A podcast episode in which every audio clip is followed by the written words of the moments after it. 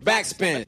Moin, Leute, es ist wieder soweit. Äh, mein kleiner Hip-Hop-Urlaub. Ihr seid mit dabei auf meiner kleinen Wohlfühl-Oase. Ihr müsst euch das so vorstellen, ich habe mir jetzt quasi also ein, so einen Duftbaum aufgehangen, habe so ein bisschen mir eine Palme gemalt und schönes Wasser in der Hand und begebe mich jetzt in meinen Hip-Hop-Urlaub hier bei Love and Hate. Mein Name ist Nico Backspin und äh, bei mir ist der Mann, der dafür sorgt, dass es Hip-Hop-Urlaub ist, wenn er mir nicht auf die Nerven geht. Boogie Down Days, schön, dass du wieder dabei bist. Moin, ja, für dich ist es Urlaub, ne? Für mich ist es äh, Therapie, also so ja, meine, genau. meine Therapiestunde alle zwei Wochen, damit ich nicht ganz durchdrehe im Hip-Hop-Kosmos.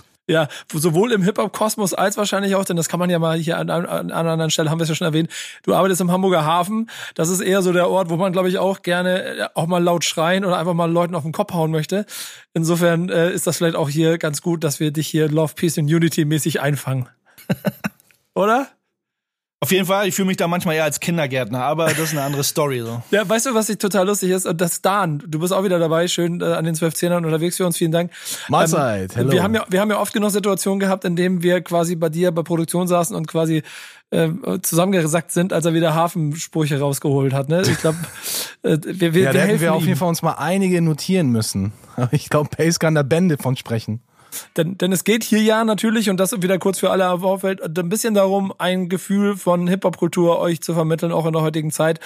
Ähm, ähm, deswegen sind wir der reale Hip-Hop-Podcast und ähm, widmen uns vor allen Dingen auch den Themen links und rechts äh, von dem großen äh, Mainstream. Das Wort klingt immer so bescheuert, deswegen nenne ich es die große Hip-Hop-Autobahn. Wir gucken auch mal auf den kleinen Raststätten, wo es halt kein, keine Tankstelle und keinen Shop gibt, sondern nur ähm, ein paar Parkplätze. oh, jetzt versuche ich eine Überleitung zu bauen, die, ist, die kriege ich nicht hin. Wir haben heute einen super Gast so bei uns. Ähm, und ich bin ähm, richtig, also ich, ich freue mich richtig drüber, weil Circulate ist bei uns von und die Urbane ist das Thema, worüber wir heute sprechen werden, denn es ist eine ähm, Partei, die ich seit Stunde Null begleitet habe bei einer Idee und einer Philosophie, die ich wahnsinnig spannend finde, die aber, glaube ich, auch relativ schnell an die harten Realitäten der Politik irgendwie ähm, herangekommen ist. Ähm, hallo erstmal, schön, dass du dabei bist. Einen wunderschönen guten Tag aus Berlin. Ähm, vielleicht um das kurz einmal einzusammeln, so kannst kannst du uns äh, urbane technisch ein bisschen abholen. Wie geht's euch? Wie ist die Lage der Dinge? Oh, das, das, das wird hart. Wie lang ist der Podcast? Äh, das äh, könnte auf jeden Fall den Rahmen sprengen. Dann, Uns geht's gut. Ja. Ähm, wir, äh, wir sind äh, fleißig dabei natürlich. Wir haben das Wahljahr 2021. Bundestagswahl steht an. Wir sind fleißig dabei, uns darauf vorzubereiten. Wir haben ja bei der letzten Bundestagswahl teilgenommen. Und ähm, ja, ich glaube, das ist in einem Nutshell jetzt erstmal so das Wichtigste. Also wir bauen Strukturen auf. Wir sind dabei, ähm, quasi äh, unsere Inhalte zu schärfen, das Wahlprogramm zu schreiben. Also es geht an allen Ecken und Enden sehr viel, wo wir vielleicht nachher nochmal drüber sprechen können, gerade im Hip-Hop-Kontext, was ganz geil ist. Wir hatten ähm, ja jetzt gerade einen 24-Stunden-Livestream. Das heißt, wir haben 24 Stunden am Stück gestreamt mit KünstlerInnen aus der ganzen Welt. Wir hatten Gäste aus Nigeria, Jamaika, ähm, Brasilien, Indien, DJs, Acts. Wir hatten Sammy Deluxe da, wir hatten Daniel da. Ähm, also äh, am Ende waren es sogar 28 Stunden, die wir komplett am Stück gestreamt haben mit DJ Denetic, der da die ganze Zeit ähm, an der Technik saß. Aber da können wir nachher noch mal drauf zurückkommen. Also das ähm, sind alles so die Maßnahmen, die wir gerade angehen. Und es passiert viel. Base, da sind wir eigentlich bei News Nummer eins des Tages, ne, oder? Das ist ja auch etwas, was du mit aufgeschrieben hast. Ja, es äh, läuft bei mir unter News Nummer zwei und, und nicht, dass es äh, falsch zu verstehen wäre. Aber ja, wir können auch direkt äh, einsteigen, äh, wenn wir schon mal dabei sind. Fabian hat uns ja schon mal einen kleinen Einblick gegeben und äh, spricht ja überhaupt nichts dagegen. Also wir haben keine, wir haben ja keine, äh, keine Reihenfolge, die in Stein gemeißelt ist. Ja, dann ähm, erzähl doch mal ein bisschen von der Idee dahinter. Denn wenn du sagst, es sind äh, 24 Stunden und Leute aus der ganzen Welt dabei gewesen, ähm, warum eigentlich? Also gibt's, gibt's, gab es ein Thema und wo sollte darauf hingewiesen werden? Ähm, grundsätzlich war es so, dass im Endeffekt die Idee tatsächlich sogar aus Leuten von, äh, aus den, äh, von Leuten aus den Staaten kam. Die meinten, Alter, ihr in Deutschland, Hip-Hop-Partei, extrem geil, äh, supporten wir mit, äh, Black Artist Movement. Ähm, die haben halt gesagt, so, ey, lass uns doch gemeinsam irgendwie eine Aktion starten in Corona-Zeiten, natürlich virtuell, digital. Und da war eigentlich schon diese Idee geboren. Und ähm, dann haben wir darauf hingearbeitet, haben KünstlerInnen, wie gesagt, aus der ganzen Welt irgendwie angeschrieben, gefragt, habt ihr da Bock dabei zu sein? Die Akzeptanz war riesig, voll viel Zustimmung gehabt. Ähm, Und ähm, wir haben dann äh, das Datum, das war der 23., 24. Januar, ähm, das haben wir bewusst gewählt, weil der 24. war so ein bisschen reinfeiern. Das war ja der ähm, Welttag für afrikanische und äh, diasporische Kultur. Ähm, das heißt, äh, da ging es grundsätzlich darum, einfach Kultur zu würdigen, die eben aus der schwarzen Community kommt. Und das war für uns als Partei, die ähm, die ja äh, eigentlich die erste und einzige Partei im deutschen Parteisystem ist, die tatsächlich auch BP, äh, BIPOC-Quoten hat, ähm, ein super Anlass zu sagen, klar, da machen wir mit, äh, da äh, gehen wir mal rein und ähm, bringen die Wertschätzung natürlich dann für die Community auch auf den Punkt und ähm, haben halt quasi reingefeiert. Und das ist so ein bisschen das gesamte Konzept dahinter gewesen. Und ähm, wir wussten selber nicht, ob das funktioniert, weil so 24 Stunden inklusive über Nacht am Stück die ganze Zeit streamen. Ähm, ist schon ein hartes Ding. Aber es hat, äh, es hat gut funktioniert. Es ging tatsächlich echt reibungslos, bis auf ein, zwei kleine Tonprobleme, die aber zu vernachlässigen sind, äh, war es echt geil. Das war, das wäre jetzt meine erste Frage, erstmal jetzt nicht auf Inhalt einzugehen. Also wenn man so 24 oder 28 Stunden wie ihr jetzt gemacht habt, das ist schon so, ist ein harter Ritt, ne? Also jetzt, wenn du sagst, DJ Denetic war so der Chief of Technik da, vielleicht wenn er so durchgezogen hat mit sehr viel Red Bull oder was auch immer. Und dann äh, mit sehr wenig technischen Pannen äh, über die Runden zu kommen, ist schon, äh, schon cool. So, gerade weil ja ähm, die Leute aus der ganzen Welt ja zugeschaltet waren auf eurem eigenen Kanal. Ich habe immer mal ein bisschen reingeklickt. Ähm, und äh, das war ja genau, es war ja über die Urbane geschaltet. Ich weiß jetzt gar nicht mehr, ob das denn über Twitch lief oder einen anderen Anbieter oder. Ja, wir haben uns für Twitch entschieden, weil ähm, alle uns dazu geraten haben, nicht auf die anderen Kanäle zu gehen, weil Instagram, Facebook, Livestream macht ja dann ständig aus, wenn du dann mal irgendwie urheberrechtlich geschützte Musik abspielst und YouTube soll wohl auch Zicken machen. Und wir haben uns auf Twitch quasi geeinigt. Letztlich ähm, lief Twitch aber auch echt gut. Also 28 Stunden, wie gesagt, ist eine Ansage. Ja, ich habe mal eine Frage, so eine, so eine rein kulturelle Frage. Wie ist das, wenn ihr äh, oder als ihr die äh, Partei gegründet habt, musstet ihr euch dafür auch immer wieder rechtfertigen bei Leuten, die mit der Hip-Hop-Kultur nichts am Hut haben? Ich meine, wir wissen ja natürlich, dass es eine gute Sache ist, aber für viele, die so außenstehend sind und die mit der Kultur nichts am Hut haben, die könnten ja denken, ach, das sind doch irgendwelche irgendwelche Kiffer breit, die wissen nicht, was sie da erzählen, die wissen nicht, was sie machen wollen. Wahrscheinlich ist die Partei in zwei Wochen wieder weg. Also wie war da so euer Feedback? Das war eigentlich, ähm, also ich habe das genauso befürchtet, wie du es gerade gesagt hast, dass eigentlich die ganze Zeit so eine, äh, ja, das ist jetzt eine zweite Die Partei nur auf Hip-Hop-Ebene, das ist nicht ernst zu nehmen. In Wirklichkeit war es aber echt ein Türöffner. Also wir hatten am Anfang, muss man sagen, also die Idee grundsätzlich stammt ja von Raphael Hillebrand, der ist ja auch ein bekannter Breaker in Deutschland ähm, und Storm, die beiden haben sich halt eigentlich so zusammengesetzt und gesagt, so lass uns doch mal eine Partei gründen. Ich habe lustigerweise vorher, so knapp ein Jahr vorher, habe ich mit Markus Steiger und Olli Banjo drüber gesprochen. Wir beide hatten äh, zu, äh, zu dritt, haben wir halt überlegt, so wollen wir nicht irgendwas Politisches machen? Das ist aber aus einer einfachen Chat-Idee heraus nie was geworden. So, das, das wurde nichts. Und deswegen, als Raphael dann dazu aufgerufen hat und gesagt hat, hey, wollt ihr nicht an der ersten echten Hip-Hop-Partei teilnehmen, war ich natürlich von Minute an äh, dabei, äh, von Minute eins an dabei. Das Ding ist, obwohl ich jemand bin, der halt wirklich Hip-Hop durch und durch lebt, seit 86, seit ich damit in Verbindung äh, das erste Mal gekommen bin, und ich habe es auch auf meinen Arm tätowiert und, und, und, ja, ähm, trotzdem war ich immer dagegen, das Ding Hip-Hop-Partei zu nennen, weil ich halt genau dachte, okay, wenn wir das Hip-Hop-Partei nennen, nehmen die Leute uns nicht ernst. Aber das Gegenteil war eigentlich der Fall. Also die haben es ernst genommen und äh, wir hatten Interviews auf der ganzen Welt von CNN Türkei über BBC London. Ähm, wir waren eigentlich in allen äh, Magazinen, in allen Sendungen und so weiter vertreten. Natürlich ein bisschen deswegen, weil die Leute dachten natürlich, da kommen jetzt halt irgendwie so ein paar Hippie, die Hoppy, die Kiffer und wollen irgendwas von Love, Peace und Harmony erzählen.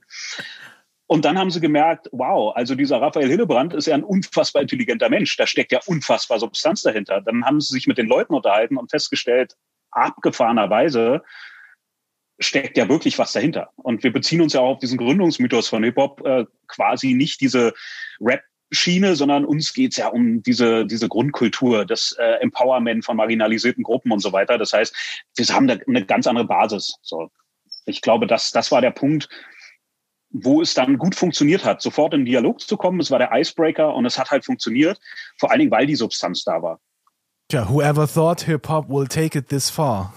ich finde es ich find's, äh, tatsächlich schwierig, also oder dann, dann äh, ja, schwierig, denn wenn man dann hört, so, man macht sich Gedanken, ob man eine Sache Hip-Hop nennt, weil, weil sozusagen der Hip-Hop-Begriff über Jahrzehnte inzwischen vielleicht schon so falsch benutzt wird oder so ins falsche Licht gerückt wurde ab und zu, dass man Angst hat, dass man eben auch gleich in diese äh, Schublade kommt. Ne? Also wenn natürlich Dan oder du, Fabian, hast, hat ja, habt ja recht, wenn man sagt, so dieser Hip-Hop-Begriff und dann von Hip-Hop denkt man an Rap, wenn man an Rap denkt, denkt man an Gangster-Rap und dann denkt man gleich wieder an eine komische, keine Ahnung, 187 Straßenbande und sagt, jetzt macht die 187 Straßenbande also Politik.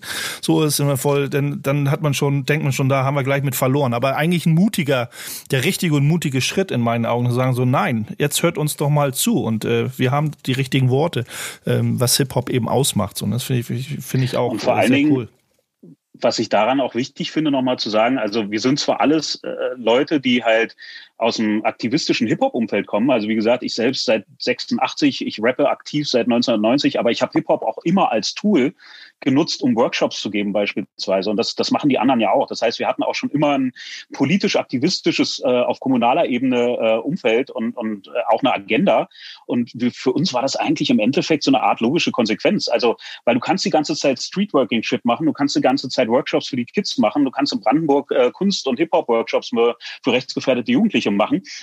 Das ist alles gut und schön so, aber du musst ja diese Inhalte wählbar machen, um halt ja. wirklich was zu verändern.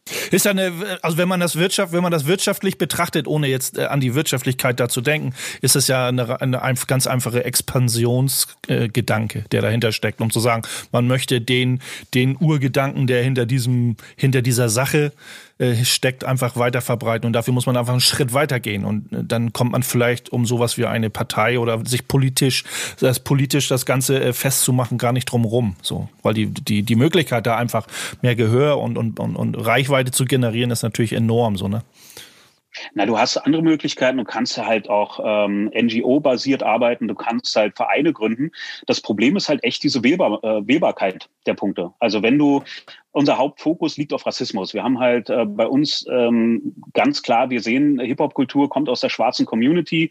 Es geht um Empowerment. Es geht darum halt äh, Voice to the Silenced.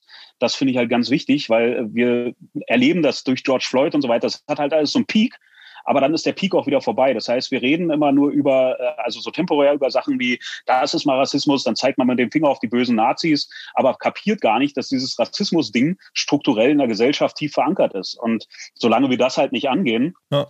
Die, und die Gesellschaft ja, dafür sorgen muss, dass das aufhört. Nicht irgendwelche Politiker, mhm. sondern die Gesellschaft. Und das, das ist ja auch der Punkt. Du sagst so, wo du sagst, äh, dass, dass man die Sache wählbar machen muss oder sollte, weil das der bessere Weg ist, weil das auch vom Volk heraus, von den Menschen herauskommen sollte. Wenn du ein EV, okay, kannst du auch äh, mit, mit Vereinsmitglied werden und so, aber letzten Endes, äh, wenn du das ganz klar sagst, hier, wir machen eine Partei und letzten Endes, wenn es genug Leute gibt, die sich da begeistern, ihr könnt Ne?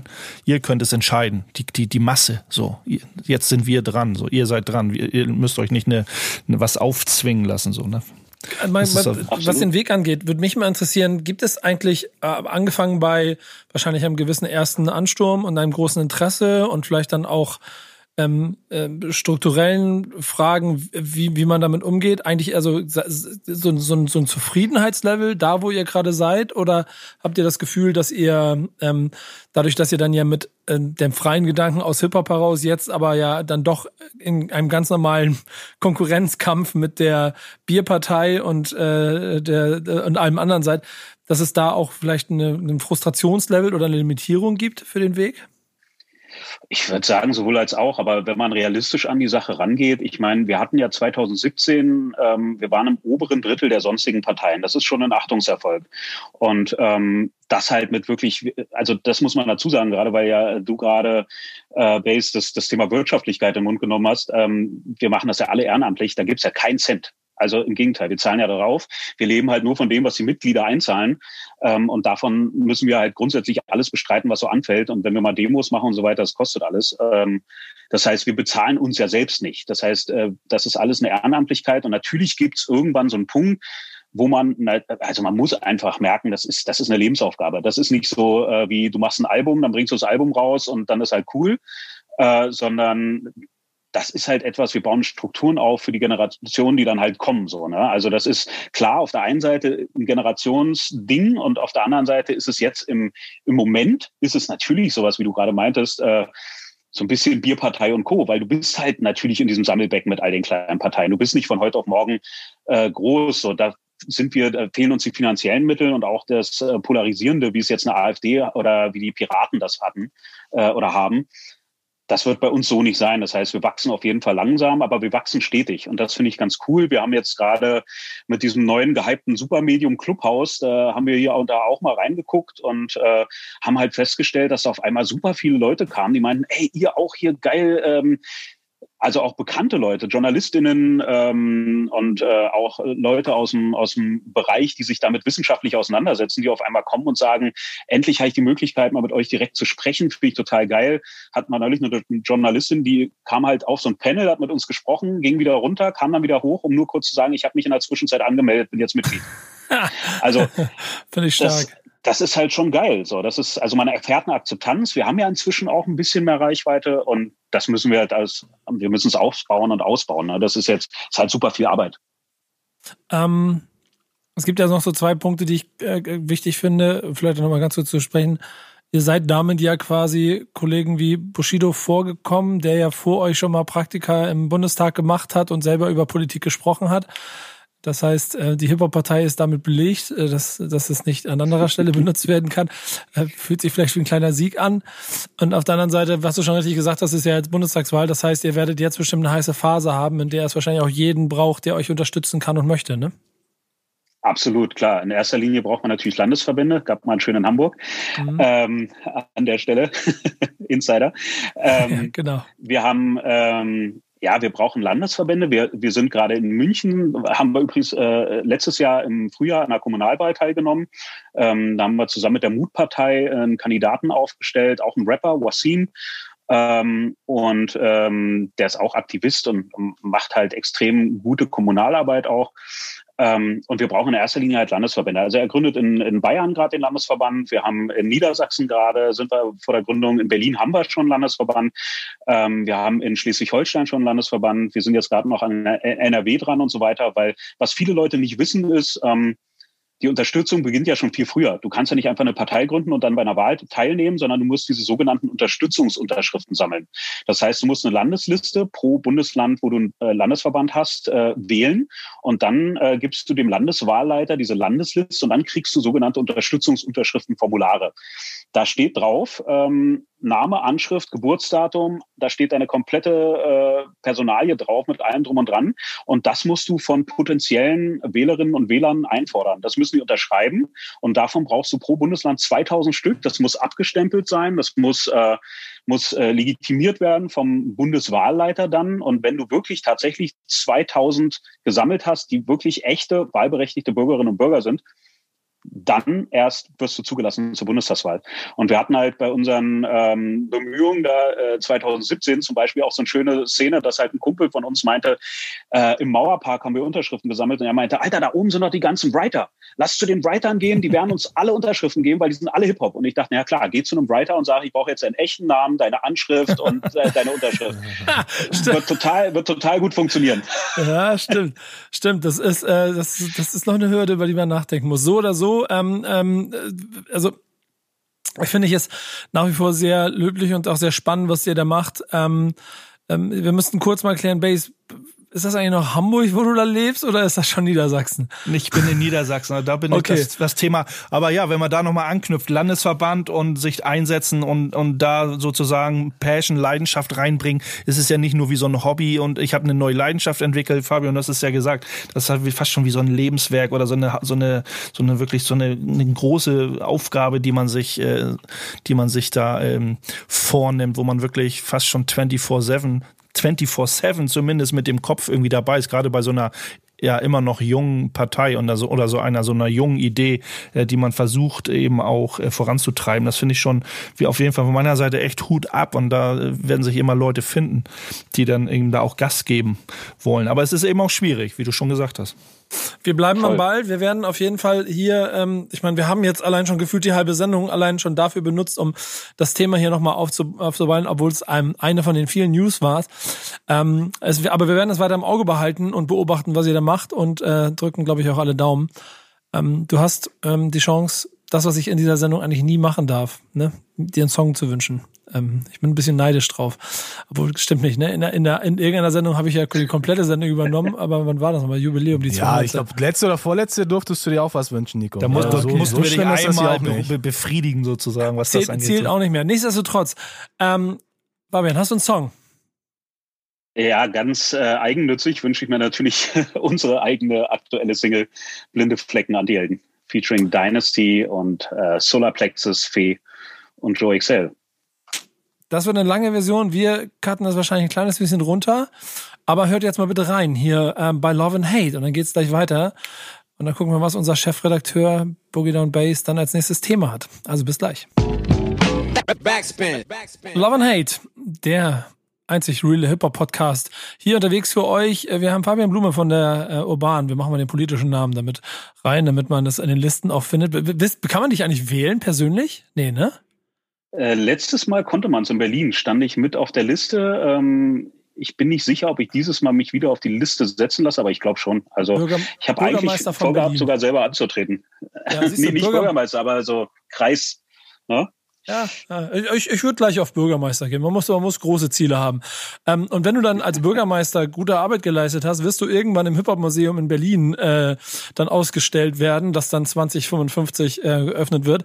Äh, New York ist da schneller und ich glaube, die haben aber keine Hip-Hop-Partei dort, ne? aber zumindest ein Museum. Zumindest. Ja, das Parteisystem äh, lässt nicht zu, aber die haben uns kontaktiert. Sorry, dass ich ins Wort falle, aber die haben uns als, als Partei sogar kontaktiert. Du, du weißt doch noch gar nicht wer. Du musst, du musst, du musst unseren Chefredakteur seinen Job machen lassen. Der muss erstmal kurz erklären, okay, ich lasse ihn. Ich lasse ihn. mein Job, mein Job machen lassen. Ja, es geht wieder um das Hip Hop Museum. Wir haben ja schon äh, das ein oder andere Mal bei Love and Hate darüber gesprochen.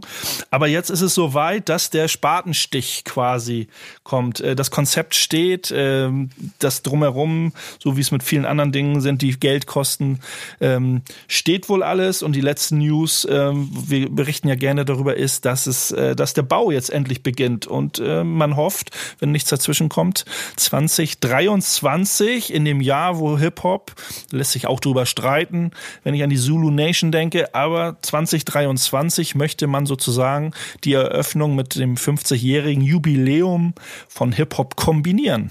Ich habe schon einen Flug für uns rausgesucht übrigens, ähm, dass wir, wir können am ähm, 8. oder 9. August können wir rüberfliegen. Sehr dass gut. wir dann rechtzeitig zur Eröffnung da sind. Denn Hip-Hop-Geburtstag ist wann? Wie war noch, wie hieß nochmal der Typ, der uns das immer auf dieser einen Hip-Hop-Tour aber August 11, 1973. Äh, wie er das jedem Touristen quasi immer in den Kopf geprügelt ja, seine, hat. Seine, sein Rhythm dabei, also die Rhythmik, ja. wie er es erzählt hat, das war halt so der, der, der, der Running Gag irgendwie. Es war total geil, weil wir waren auf so einer, wir waren auf so einer Hip-Hop-Hush-Tour zusammen unterwegs, da Walk durch keine Ahnung, was war Bronx oder irgendwas. Und ähm, da war so ein Typ, der quasi dann ein bisschen Hip-Hop-Geschichte erzählt hat und der hat dann den Touristen, da waren ja auch, keine Ahnung, Gabriel und, und, und Jesus aus, aus Madrid, 50 waren auch mit dabei und dann mussten die immer aufsagen, Hip-Hop was born und dann August 11. Und hat er quasi dazu getanzt. Das war so ein 20-Jähriger. Es war ein geil surrealer Ort und eine ganz, ganz lustige Situation. Aber, und jetzt zurück zu dir, mein lieber Fabian, du hast erzählt, ähm, ihr, du bist auf jeden Fall vor Ort dann quasi bei der Eröffnung, ne? Also du hast schon safe die Einladung in der Tasche quasi. Ob das so sein wird, äh, weiß ich nicht. Aber die haben uns auf jeden Fall kontaktiert und fanden es geil, dass es halt eine Hip-Hop-Partei gibt. Und ähm, das sollte dann quasi äh, auf irgendeine Art und Weise in diesem Museum sicherlich auch irgendwie auftauchen. Ob dann irgendwo nur äh, eine kleine Schrifttafel oder so, das wissen wir natürlich nicht. Aber das ist auf jeden Fall sehr interessant. Ich tippe auf Panel und auf äh, äh irgendwie so, da wird was passieren. Also es ist ja ehrlich, ehrlicherweise wie gemacht dafür, ne? Na, ich glaube, es wird schon sehr modern. Ne? Also ich meine, es gibt so, äh, es gibt so ein paar äh, paar Ideen, glaube ich, im Internet, die so immer so kursieren, wie das so aus, aussehen soll und so. Aber ich, man kommt ja nicht drum rum, äh, jetzt sehr modern äh, das zu gestalten mit sehr viel Technik. Denke ja. ich mal, macht, macht auch Sinn. So, also jetzt. Es gibt ja auch da, ich meine, Museum, du kannst ja nicht mehr irgendwie einfach nur ein paar T-Shirts und, und, eine, und eine Eintrittskarte von oder oder ein Flyer von irgendeiner Jam da an die Wand hängen. Das das das haut ja keinen vom. Ähm Aber allgemein, also dieser dieses dieses ähm, Pilgerstätte habe ich das so meinen kleinen Notizen genannt, so ne wie das das Mekka äh, für Hip Hop, nicht nur New York so, sondern so das, das irgendwie ist, ich glaube, New York ist auch gebeutelt, was Hip-Hop angeht über die Jahre, also bei diesen Puristen, sage ich mal so. Und es ist schon, ist schon geil, dass New York dann auch dieses Hip-Hop-Museum bekommt, wo auch die Neuzeit seinen Platz findet, aber eben auch der Anfang ähm, da eine Struktur bekommt. Ja, also ich mache mir ein bisschen Sorge, muss ich sagen. Ich, ich glaube, ich glaube, äh, ich kann mir vorstellen, dass vielleicht dieses Moderne vielleicht doch zu sehr überwiegt, weil vielleicht auch dann so ein bisschen die in Anführungsstrichen Kundschaft vielleicht auch wegbleibt, wenn die dann, wenn man mal jetzt dann überlegt, okay, wer ist eigentlich unsere Zielgruppe, für wen machen wir das, weil das kostet ja auch Geld, die, die Leute müssen da ja auch dann in Scharen hin. In New York ist das ja nicht gerade günstig, ein Museum zu öffnen. Deswegen ja, mache ich mir so ein bisschen eine Sorge, ah, vielleicht machen wir ja das doch eher für die jüngere Generation, hängen da Na, also war, Tupac war doch und Bilder hin. Ihr, ihr, wart doch, ihr wart doch auch auf dieser, auf dieser, ähm, auf in diesem anderen Museum, das dann am Beginn von dieser berühmten Haarstuhl, von der wir gesprochen haben, da auch war. Dieses, was war das, Stadt, Stadtmuseum oder Cultural irgendwas. So, das ist ja, das ist ja ein klassisches Thema, wie Völ deutsches Völkerkundemuseum gefühlt, aber hat äh, die Stadt New York ähm, äh, ziemlich modern mit Video, Audio und sowas alles interpretiert. Und es gibt zum Beispiel ähm, in, in, in Danzig ist das in, in, in Polen, gibt es ein äh, Museum für den Zweiten Weltkrieg. Und das ist äh, ziemlich krass, weil es die ganze Geschichte nochmal ganz anders dir erlebt. Und ich glaube, dieses Museum ist am Ende nichts, damit Hip-Hop-Fans und Hip-Hop-Puristen da sitzen können und sich auf die Schulter klopfen, wie cool das hier alles ist, sondern es ist für besagte äh, Geschichtsunterricht. Ne, Christus so. und Maria, die damit nichts zu tun haben oder kaum, aber sich mal informieren wollen und dadurch dann mitkriegen, ah, okay, krass, das ist die Geschichte und so. Und wenn man es so macht, dann wird es, glaube ich, trotzdem nicht weniger cool. Naja, aber äh, trotzdem ist ja wichtig, dass die Geschichte ja nicht verfälscht wird, nur weil es ein, sag ich mal, einem außenstehenden Publikum beigebracht wird. Ich glaube schon, da sitzen ja schon eine Menge Leute hinter an dem Projekt, sitzen ja sehr viele, sehr viele äh, Homies, also Homeboys, äh, also die aus der Hip-Hop-Kultur entsprungen sind. Wisst ihr, wisst ihr, was lustig ist? Kurze, äh, kurze Frage, wisst ihr, genau. äh, äh wisst ihr denn, ich versuche jetzt schon seit, seit zehn Minuten reinzukommen. Du musst hier Minuten reinzukommen. So schrei. Ja, ich schreie denn. Leute, Klappe halten, der Gast will was sagen. So. Ich wollte nur wissen, ob ihr ähm, gehört habt, wo genau das äh, stattfinden soll. Also wird es wirklich der Birthplace? Also wird es dann da irgendwo, wo so die ersten, ersten großen äh, äh Partys gefeiert wurden? Äh, Nicht direkt, weit weg. Oder? Also wenn ich, es ist Exterior Street, Ecke 149. Straße. Also wenn man sich okay. so mit der Bronx mit, Baby. Mit, wenn man sich damit auskennt, würde man sofort sagen, ey, das ist doch in der South Bronx oder ja. ja. Wo die nice, Exterior nice, Street nice, ist, weiß ich nicht, ob das eher so westlich oder östlich gelegen ist, aber ähm, ja, es ist nicht irgendwo in einem schickimicki äh, Viertel in Williamsburg oder in Manhattan Downtown oder so. Das ist schon. Weil das wäre dann natürlich äh, extrem, extrem schlecht. Aber so moderne Museen können ja geil sein. Also ich war in, ähm, in Schottland in so einem abgefahrenen Ding, wo dann halt wirklich so Star Trek-mäßig auf einmal auf irgendwelchen Glastafeln dreidimensional irgendwelche Hologramme auftauchten. Also wenn man das halt in die äh, der Art und Weise halt umsetzt, dann kann das, glaube ich, auch für Leute, die jetzt nicht unbedingt in den 18 angefangen haben, irgendwie Six Steps zu Hause zu üben, äh, kann das geil sein. Auf jeden Fall. Bin ich bei dir. Hatte ich auch vorhin dran gedacht. So Hologramme, eine gute Mischung aus allem. So, ähm, ich, ich, ich, äh, ja, Nico, buch ein Ticket. Ja, ich wollte einfach kein Witz, Digga. Ich bin äh, Lounge bin ich da. Das steht also ich habe ich hab eben noch mal kurz nachgeguckt. Das ist in der South Bronx, nicht weit weg von Mott Haven. Da wo auch unser Man AG von DITC herkommt, wo ich übrigens auch war, einmal für, für eine Videoshoot. War sehr, sehr cool. Und wisst ihr, was dann der größte Skandal an der ganzen Veranstaltung ist? Dass du jetzt nicht äh, South Bronx, South, South, South, Bronx, einen Song ausgesucht hast, sondern irgendwas von Fat Joe da. Was ist da los? Ja, ja South Bronx Boogie Down Productions, das wäre mir zu einfach gewesen. Ich wollte ja, mal was anderes präsentieren. Verdammt. Äh, Bronx keeps creating it, weil die Bronx ja auch äh, uns Hip-Hop beschert hat und etwas für uns kreiert hat, wo ja wir alle sozusagen alle die, die gleiche Liebe für haben und deswegen hören wir jetzt Mr. Fat Joe. Das ist Love and Hate mit DJ Zwölffinger Dan an den zwölf Zehnern und einem äh, Beat, einem Musikpick-Gefühl, das seinesgleichen sucht. Hier geht's gleich weiter. Backspin. Backspin. Leute, Love and Hate. der Podcast äh, als zum einen Hip-Hop-Urlaub für mich, Therapiestunde für unseren Chefredakteur Boogie Down Bass, äh, nerddicken Mittelfinger für euch da draußen von DJ Swear Finger Dan, weil ihr einfach keine Ahnung habt und er die richtigen Songs auswählt. Und ich glaube, eine Lehre und eine Erkenntnis darüber, was passieren kann, wenn man politische Debatten führt und versucht mitzureden und manchmal nicht reinkommt. Ähm, Fabian Blume von Urban ist dabei und muss sich hier durchsetzen gegen uns drei Eierköpfe, um mitzureden in den Themen. Ähm, wir haben am Anfang ein sehr großes urbane Special gehabt, das mir persönlich auch sehr wichtig war, dass wir ein bisschen Raum geschafft haben.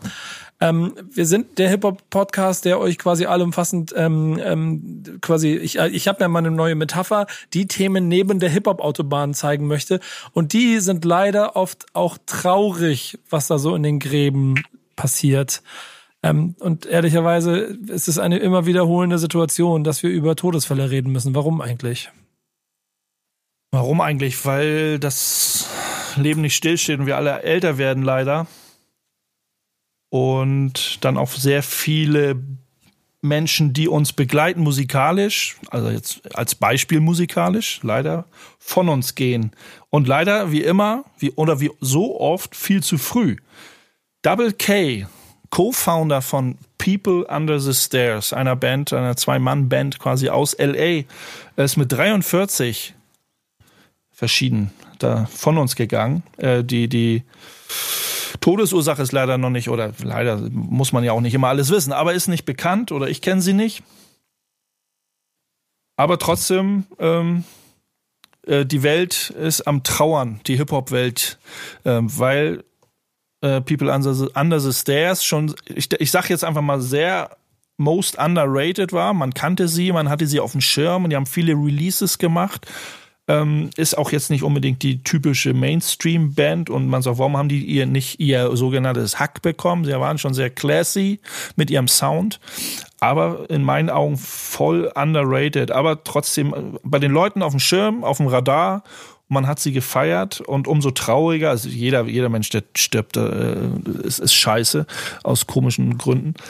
Ähm, aber das ist schon scheiße, wenn so eine News euch im, oder uns immer wieder erreichen. Gerade jetzt in diesem Tempo. Also Nico, was die letzten Monate 2020 passiert ist an MF Doom und also müssen wir nicht wieder alles aufzählen. Umso trauriger, wenn man sich die Namen wieder vor Augen hält. So. Ja, es ist, es ist wirklich traurig. Und ähm, wenn man dann auch hört 43, Stichwort die Einschläge kommen näher, das fühlt sich noch schlimmer an, ehrlicherweise. Das ist ja wirklich kein Alter. Also. Ja. Für mich auf jeden Fall doppeltauig, weil die Jungs ja auch noch ähm, eigentlich sich wieder so ein bisschen zusammengerauft haben, auch neue Musik veröffentlicht haben. Und für mich war äh, People Under the Stairs auch immer wie so eine Bastion im West Coast, so wie auch die äh, Little Peoples, die ja nicht diesen typischen West Coast Sound gemacht haben, diesen P-Funk, wobei sie natürlich den auch cool finden. Aber äh, die Jungs standen halt für doch eher Boom Bap, eher so doch den New York Sound mit viel funky Ein Einflüssen und äh, Deswegen, also sehr, sehr, sehr, sehr traurige Nachricht. Wobei ich aber auch hier wieder sagen muss, viele Leute, die wieder ihr Mitleid äh, bekunden, machen das halt dann auch wieder so ein bisschen so als, ja, so Trittbrettfahrer, so, weißt du, so, ah, ist wieder einer gestorben, dann mache ich auch mal Rest in Peace, wenn, wenn er nicht gestorben wäre, dann würde er den wahrscheinlich diesen Namen nie in seinem äh, in seinem Leben zu Gesicht bekommen. Das ist wieder auch so ein Ding. Einer stirbt, oh krass, der war echt cool, Rest in Peace, sehr schade um ihn, ein sehr trauriger Tag im Hip Hop finde ich auch immer so ein bisschen nervig. Weiß ich, wie ihr das seht. So, wenn halt Leute sterben, ist natürlich traurig. Hat ja. so einen komischen, bitteren oh, Beigeschmack. So nach dem Motto, oh, ist einer tot, ich guck mal, welche Platten ich von ihm habe in meiner ja, riesigen ja. Plattensammlung. Das war ja bei MF Doom auch so krass. Auf einmal waren alle MF Doom-Fans, die genau. äh, vorher halt mit Maskenrapper vielleicht höchstens Sido verbunden haben. Das ist so ein bisschen, es ist halt immer so ein bisschen Trittbrett, Trittbrettfahrertum dabei. Ich meine, trotzdem ist es natürlich eine gewisse Art von Anerkennung, selbst wenn die Leute jetzt erst mitkriegen, wer MF Doom war, dann ist es ja trotzdem etwas, was die Legacy am Leben hält. Deswegen finde ich es immer so, nicht 100% immer scheiße, aber es ist auf jeden Fall, es hat manchmal einen komischen Beigeschmack. So. Ich fand es auch bei Ibo, als Ibo gestorben ist von ähm, Foreign Begas, war halt auch so ein Ding so. Ne? Es ist so, es ist halt krass, passiert gerade halt an allen Ecken und Enden so. Das ist äh, auf jeden Fall schlimm. ist so komisches, äh, komischer, bitterer Beigeschmack und traurig dann natürlich auch zu sehen, äh, dass natürlich kriegen denn noch ihre Anerkennung alles, aber dass im Nachhinein denn äh, wie es so oft auch in anderen Genres und Musikrichtungen alles so, stattfindet, dass die Musik erst ähm, so eine Akzeptanz oder noch mehr gehört wird, wenn man sich überlegt, wie, wie denn von einigen Künstlern die Klickzahlen, die man denn ja messen kann, hochgehen. Ähm, und da denn der, der, die Popularität sozusagen erst mit dem Tod eintritt, das ist dann schon so, oh krass, ey, so, das ist dann schon traurig eher, ne? schon aber auch lustig, was ihr vorhin gesagt habt, dass dieses, äh, alle stürzen sich da so ein bisschen drauf und holen nach, ja auch irgendwie ein also ich verstehe, was ihr meint mit Trittbrett. Auch die Zahlen gehen ja immer in die Höhe. Ich habe auch andersrum aber das Gefühl, und das war bei mir ehrlicherweise bei MF Doom ganz genauso, dass ich dann nochmal angefangen habe zu hören, was ich zu bestimmten Zeitpunkten, als es rausgekommen ist, nicht gehört habe und es dann aufgrund der Flut auch verloren habe. Ja. Und so komme ich dann wieder hin und denke mir, okay, ich höre mir das alles nochmal an. Das hatte, ähm, hatten wir beim Love and Hate mit MC René ja auch, wo er gesagt ja. hat, er sich, hat er sich auch nochmal den kompletten Katalog gegeben, um nochmal zu gucken, dass er dann nicht nur reinarbeiten, damit er was zu sagen hat, sondern einfach so, ach du Scheiße, das ist wie so ein, wie so ein, wie so ein, äh, so ein Trigger-Moment, sagen, oh Scheiße, da habe ich, da habe ich jahrelang was verpasst eigentlich und leider durch diesen traurigen äh, durch diese traurige Sache, dass er gestorben ist, äh, stößt man erst wieder neu auf ihn oder wird dann wieder neu getriggert, so, ne? Es ist so wieder so ein Love and Hate Ding, so, ne? Das ist so für und wieder plus minus. Es ist nicht, nicht einfach damit immer so umzugehen, wie man da, ähm, wie man das betrachtet, das Ganze. Ihr habt jetzt auf jeden Fall da draußen die Aufgabe, auch musikalisch genau das zu machen, was ähm, dazu führt, dass Streaming-Zahlen entstehen, die sich anfühlen wie, ja, jetzt hören sie alle nochmal hin und vorher hat sie es nicht interessiert. ähm, ähm, haben, haben, wir werden ja auch einen Song dementsprechend jetzt auswählen für die Radiosendung wahrscheinlich. Ne? Streaming, oder? Streaming. Wir reden hier von People Under the Stairs. Kauft ja. Vinyl. Ja, ja, ja, ja, ja, ja. Kauft Vinyl. Und wenn ihr so jung seid, dass ihr keine Plattenspieler mehr habt und ähm, das nicht schafft, dann ist auch okay, wenn ihr streamt. Oder ihr hört Radio und dann hört ihr Dan, wie er mixt. Ganz genau. Du hast es sehr gut auf den Punkt gebracht. Ja, jetzt hören wir von den Jungs Down in LA äh, von ihrem Album OST aus dem Jahr 2002. Klingt gut. Und gleich Finale hier bei Love and Hate. Backspin. Backspin. Finale bei Love and Hate. Und äh, Love and Hate wäre nicht Love and Hate, wenn äh, der Name darin besteht, dass man ein bisschen ähm, diskutiert und mal hier vielleicht auch kontroverse äh, Positionen einnimmt. Ich glaube ehrlicherweise nicht, dass das jetzt passiert hier auf den letzten Metern. Ähm, mein Name ist Nico Backspin, bei mir Boogie Down Bass, der ähm, Redakteur dieses Formates, DJ Finger dann an den 12 nahen. Das ist übrigens yeah. ein ganz geiler Rhyme, den ich irgendwann noch mal einem Rapper gebe, dass er den benutzt. Ähm, ist er nicht, oder? Was sagst du, Fabi? Von der Urban klingt, klingt scheiße, ne? Direkt nächster Anti-Helden-Song, nächster Anti-Helden-Song, direkt die Punchline verbaut. DJ 12 Finger ja, schon, schon notiert. An den 12 Zehn Ähm, das Gute ist, ähm, wir hatten ja eben den kleinen den Punkt, dass wir über Streaming gesprochen haben, eben mir, weil das ist eben, glaube ich, sonst auch zu langweilig, ähm, Base unbedingt ein kleines bisschen in die Parade fahren musste, dass Streaming ja kacke ist, dass man Vinyl kaufen soll. Und jetzt haben wir natürlich uns gesagt, dann nehmen wir das Thema doch mal zum Ende, denn ähm, also ach komm, worum geht's? Worum geht's? Worum geht's? Ja, äh, ich habe auf Discogs ähm, so ein bisschen Throwback-mäßig Themen. Es tauchen ja mal, äh, wie Musik auch, es läuft an uns vorbei und dann äh, dicken wir doch mal da rein.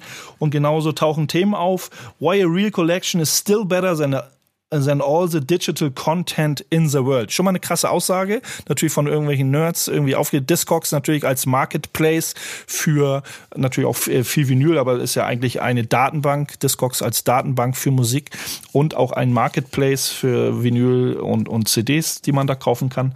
Da gibt's auch viele schöne Artikel, die man so lesen kann und da geht's eben darum, ähm, das Thema, warum ist eine echte Schallplattensammlung geiler als, ähm, als als eine, eine Playlist, also eine virtuelle Playlist. Und er hat und, Komm, es, und es bin, gibt halt ein paar bin, Punkte.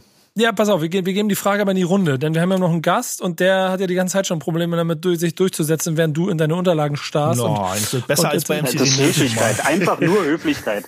Nichts weiter als gute Das ist schon mal besser als bei, bei MC René, da ja, habe ich natürlich immer in die Parade gefahren. Ja, genau, das ist auch nur ein Spaß. Ich, ich, ist Love and Hate, ich muss ein bisschen, sonst wäre es langweilig. ähm, Fabi, was sagst du? Wir haben ja eben schon ein bisschen, hier, wir sind im Videocall, du hast schon mal Kamera geschwenkt, die eine oder andere Platte steht bei dir da auch rum. Ähm, klares Statement dazu? Ja, Vinyl unfassbar wichtig. Ich meine, mein, mein Partner äh, und Lieblingsmensch auf der Welt, Abrew, äh, mit dem ich ja Anti-Helden zusammen habe, ähm, der hat einen eigenen Plattenladen aufgemacht in Lemgo, White Rabbit Lemgo.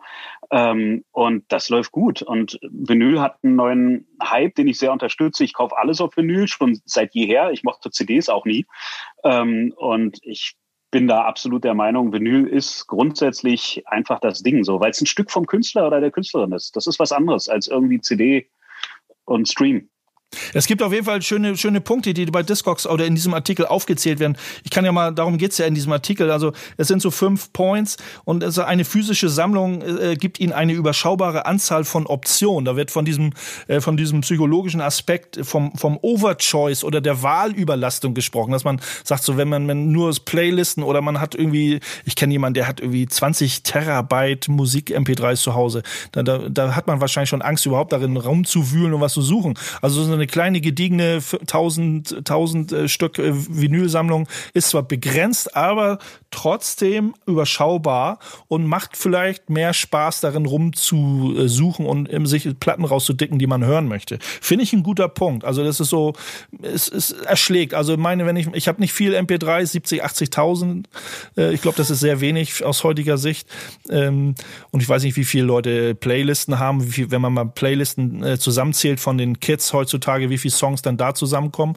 Es ist limitiert. Äh, du kannst doch nicht ja. so viel machen. Das geht gar nicht. Aber die, aber die Möglichkeit, also wenn man ja. jetzt sagt, die Möglichkeit, einfach Spotify so ein bisschen leblos, da, man, dann ist auch ein Punkt, äh, das ist eben auch ein Punkt, äh, die, die Inhalte, die man zu einem, zu einer Vinylschallplatte noch dazu bekommt, dieser Mehrwert, Cover, Credits, die, ne, die, die, alles, was da noch drin steht an Informationen auf dem Cover oder im Booklet oder wo auch immer, hat schon einen gewissen Mehrwert. Und ich sage mal, behaupte mal, in dem Artikel steht eben auch, eine Vinyl ist eben das, wie es der Künstler auch wollte. Natürlich wird Musik gemacht, sagt Scheiß auf Cover, Scheiß auf physisch. Äh, ich möchte nur, dass die Leute meine Musik hören, aber dass sie nicht noch mehr draus generieren. Aber ich glaube schon, dass die meisten Musiker schon sagen, ja, wenn ich ein Vinyl schon habe auf dem Markt, bin ich auch froh, dass die Leute mein Vinyl kaufen und nicht nur streamen. Wir ja. bringen auch alles auf Vinyl. So, also Anti-Helden-Liebhaber-Projekt, wir bringen Sachen auf Vinyl raus und gibt sie auch zum Stream, aber ich finde Vinyl halt einfach besser, griffiger.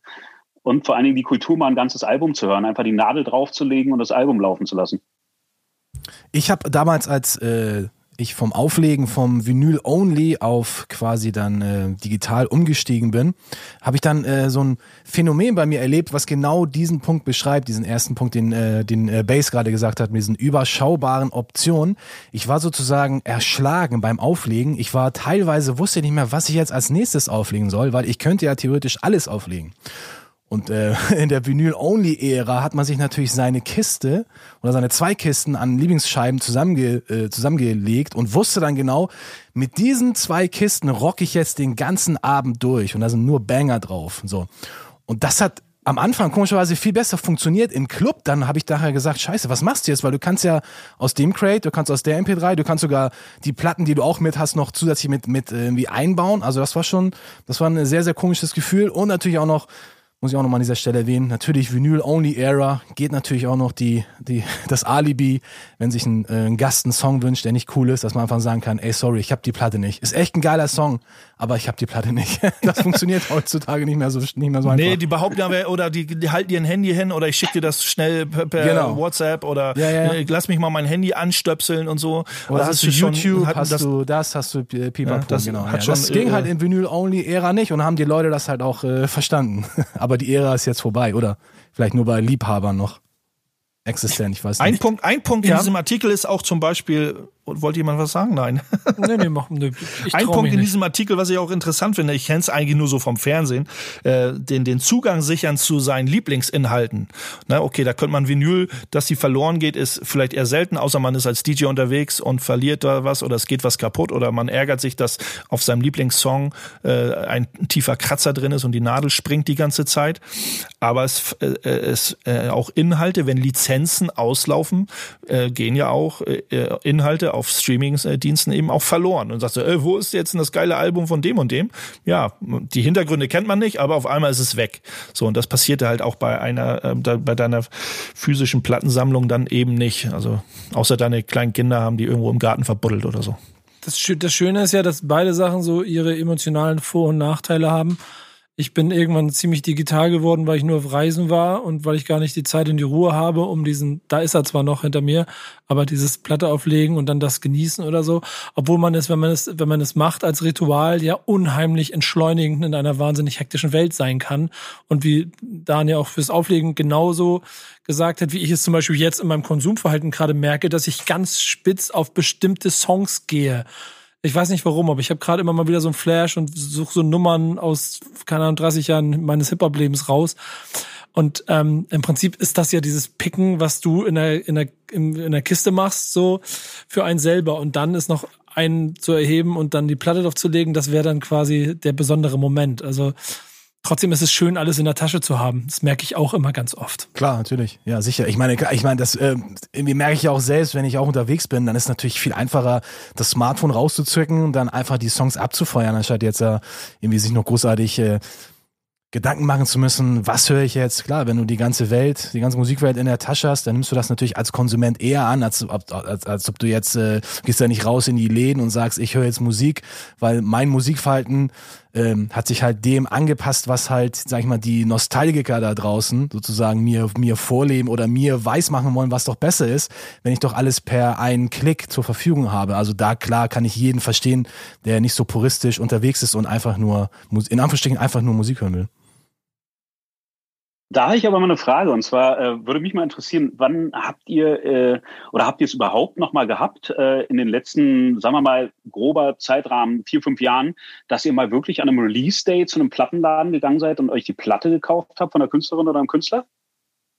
Ich bin, ich, ich bin reiner Vinyl-Online-Shopper, wie ich ähm, dann alles immer vorbestelle und dann kommt es irgendwann hier an. Das ist bei mir aber Time-Management-Sache. Aber schon die kleinen, ne? Und da versuche ich dann das alles immer zu holen. Aber so richtig in Laden und mal gemütlich und so, besagtes Problem, das ich eben beschrieben habe, habe ich da halt auch. Dass mir irgendwie in meinem Pensum die Ruhe fehlt, jetzt einfach mal gemütlich mir den Tag mit einer Platte zu verbringen. Ich habe den auch den, ich habe für mich auch den, den virtuellen Plattenladen in Form von Bandcamp entdeckt. Gerade die Indie, die Indie-Leute, wo ich das Gefühl habe, dass die Platte vielleicht auch gar nicht den Weg zu meinem Plattenhändler des Vertrauens findet, auch wenn er der Plattenhändler meines Vertrauens ist, ähm, dass ich sage, so, ich unterstütze 100 Prozent die Leute und sage, dann ist Kleinauflage 100 Stück, 200 Stück und dann äh, drücke ich auf äh, kaufen, bezahlen, auch wenn das äh, vielleicht noch gar nicht äh, released war oder eine, ne, ähm, ähm, noch nicht verschickt werden kann, aber da kaufe ich auch sehr viel, aber auch dann, wenn es rauskommt.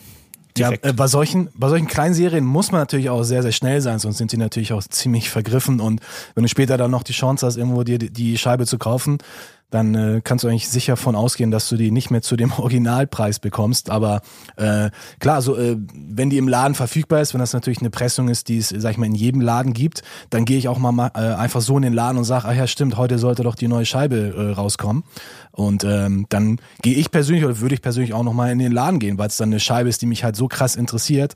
Wobei ich jetzt äh, persönlich eher in den Plattenladen gehe, um so die älteren Scheiben zu finden, die mir noch fehlen, äh, also die mir in meiner äh, persönlichen Sammlung noch fehlen. Und ich bin auch noch ein großer Fan von diesen äh, Cheapo-Kisten, so ein, zwei, drei Euro, alles wild durcheinander oh, gemixt. Ja. Da störe ja, ich immer noch sehr, sehr gerne drin. So. Und äh, da hatten wir ja so ein, mal so ein kleines Projekt, glaube ich, ne, vor ein paar Jahren mal gemacht, ne, Nico? es ist, the, es ist nach wie vor noch, ne? eine der schönsten Erlebnisse, die ich mit euch beiden äh, ja. verrückten Vögeln hatte.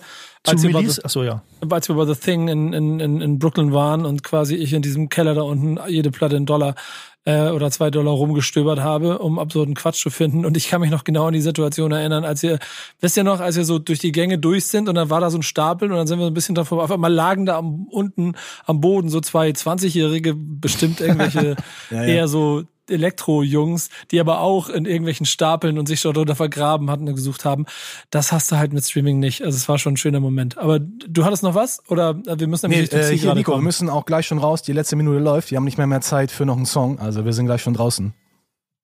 Dann hast du nichts mehr. Dann ist nämlich, ich habe nämlich noch eine Frage an dich und das ist quasi die Abschlussfrage, mein lieber Fabian. Wann gibt es denn den urbane Vinyl-Sampler mit äh, ganz vielen Hip-Hop-Songs für die Partei quasi.